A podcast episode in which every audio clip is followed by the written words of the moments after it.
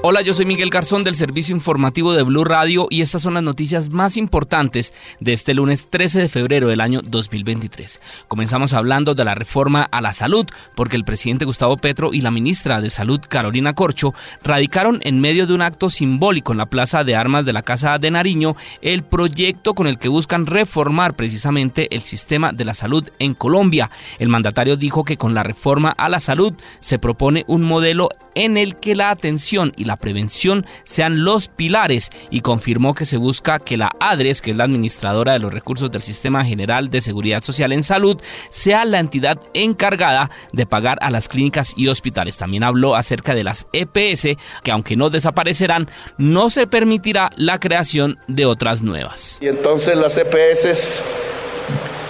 que estaban haciendo esa labor, cogiendo el dinero y tramitándolo dinero público tramitado en manos privadas con un criterio de selección que nos pareció que no funcionaba bien en Colombia porque había una tendencia,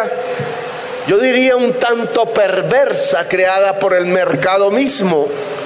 que era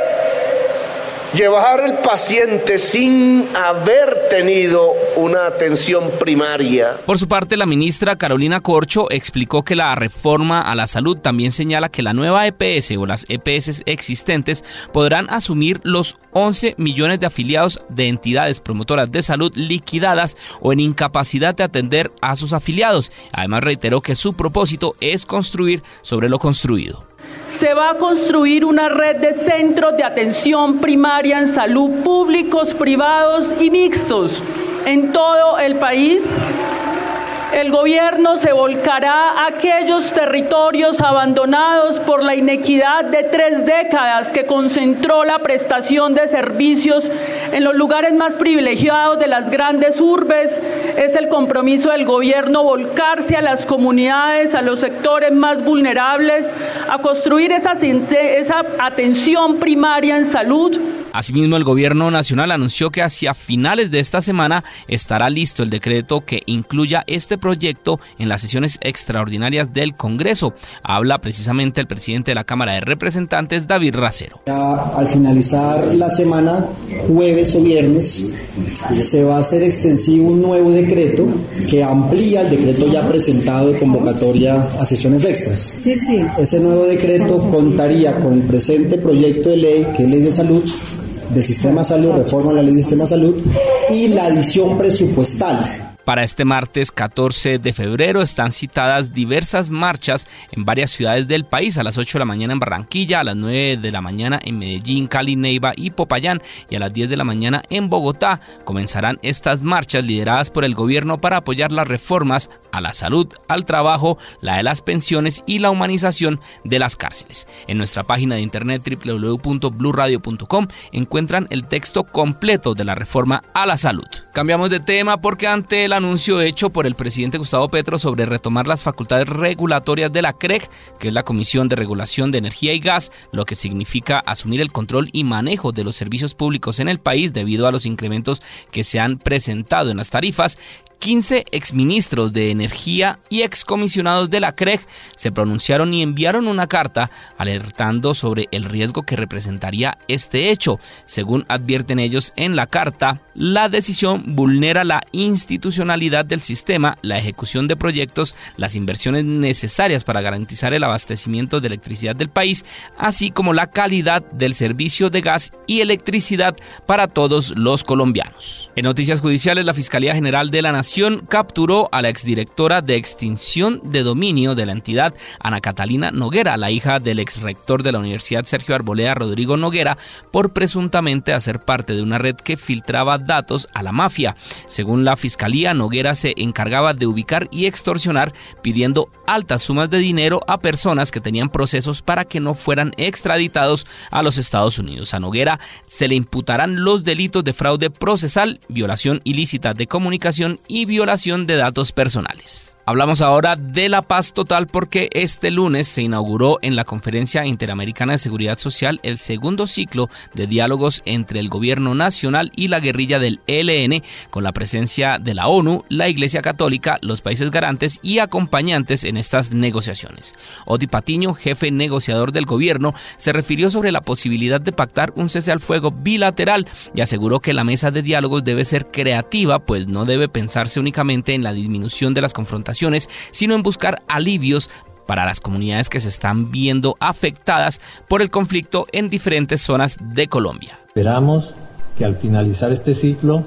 basado en esta noción de cese al fuego, hayamos formulado y empezado a implementar decisiones que generen alivios permanentes, no temporales, no treguas temporales, y una juez decidió suspender hasta el próximo jueves la audiencia para acoger o no la medida de casa por cárcel solicitada por la Fiscalía contra la secretaria de Educación de Medellín, Alexandra Agudelo, y dos implicados más en la investigación por supuestas irregularidades en la contratación de paquetes alimentarios de buen comienzo en el año 2020. Este tiempo de tres días es para que los defensores estudien el material probatorio que presentó la Fiscalía y que no había compartido con antelación. Escuchemos a la fiscal. Alexandra y Lina María Gil tramitaron este contrato 85 inobservando los requisitos de planeación, objetividad, transparencia y selección objetiva. Y 10 días de incapacidad le dio medicina legal al jugador de Millonarios Daniel Cataño, quien fue atacado por Alejandro Montenegro, el hincha de Deportes Tolima, que se metió a la cancha allí en la ciudad de Ibagué y lo golpeó. Este hombre fue liberado por las autoridades y antes de regresar a su hogar pidió perdón por sus acciones un llamado tanto hinchada como jugadores de pronto a entender que las provocaciones terminan de mala manera y dañan lo que es un deporte. Un error mío pues no podría parar un partido. Y se registró un motín al interior de la estación de policía de Suba en el norte de Bogotá. En varios videos que fueron compartidos en las redes sociales se ve a los uniformados que con extintores y mangueras de agua tratan de contener la situación y evitar la fuga de los detenidos. El alcalde de la localidad de Suba, Julián Moreno, hizo un llamado al gobierno Nacional para que revise la situación de los detenidos, pues estarían en situaciones infrahumanas dentro de la estación. Escuchemos al alcalde de Suba, Julián Moreno. En horas de la tarde se presentó un meeting de los reclusos que se encuentran aquí privados de la libertad, que no deberían estar aquí, pero que permanecen en la estación. Fundamentalmente nos comentan que las condiciones de comida a las que acceden son realmente deplorables, indignas para la población reclusa que se encuentra aquí. En información internacional, la Casa Blanca aclaró que no hay indicios de alienígenas o de actividad extraterrestre en los objetos voladores que han sido derribados en los últimos días en los territorios de Estados Unidos y Canadá. Abro comillas, no creo que el pueblo estadounidense deba preocuparse por los extraterrestres con respecto a estas naves punto, dijo John Kirby, el portavoz del Consejo de Seguridad Nacional de la Casa Blanca. Te encuentro despierto, me dices lo siento con una lágrima derramada. Y con música de RBD terminamos este podcast porque la agrupación mexicana, también conocida como Rebelde, finalmente confirmó que sí se va a presentar en Colombia en el marco de su gira Soy Rebelde 2023, que llegará a la capital antioqueña, la ciudad de Medellín, el próximo 3 de noviembre en el estadio Atanasio Girardot.